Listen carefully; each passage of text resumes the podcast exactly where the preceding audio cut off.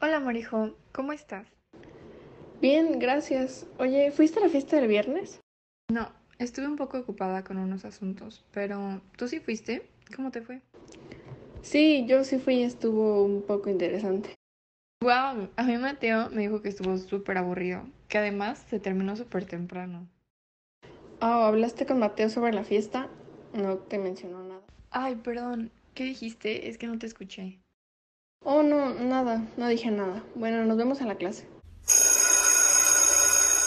¿Qué te pasa? ¿No le dijiste nada a Sofía? Se suponía que ibas a hablar con ella.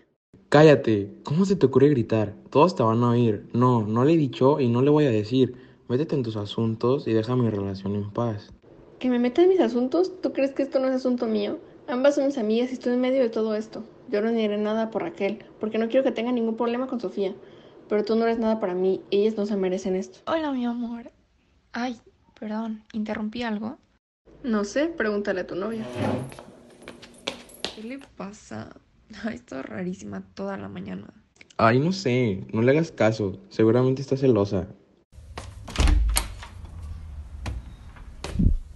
Hola, oye, quería... Oye, ¿cuál es tu problema conmigo? ¿Estás celosa de mi relación con Mateo? Nunca me habías hecho esto. Desde ayer me tratabas muy raro. Pensé que éramos amigas. ¿Qué? ¿Yo celosa? Ah, Mateo te dijo eso.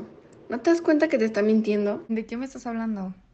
¿Quién me está mintiendo? La verdad yo estaba intentando quedarme callada para no meterme en todo esto, pero creo que ya es hora de que hables con Mateo y Raquel.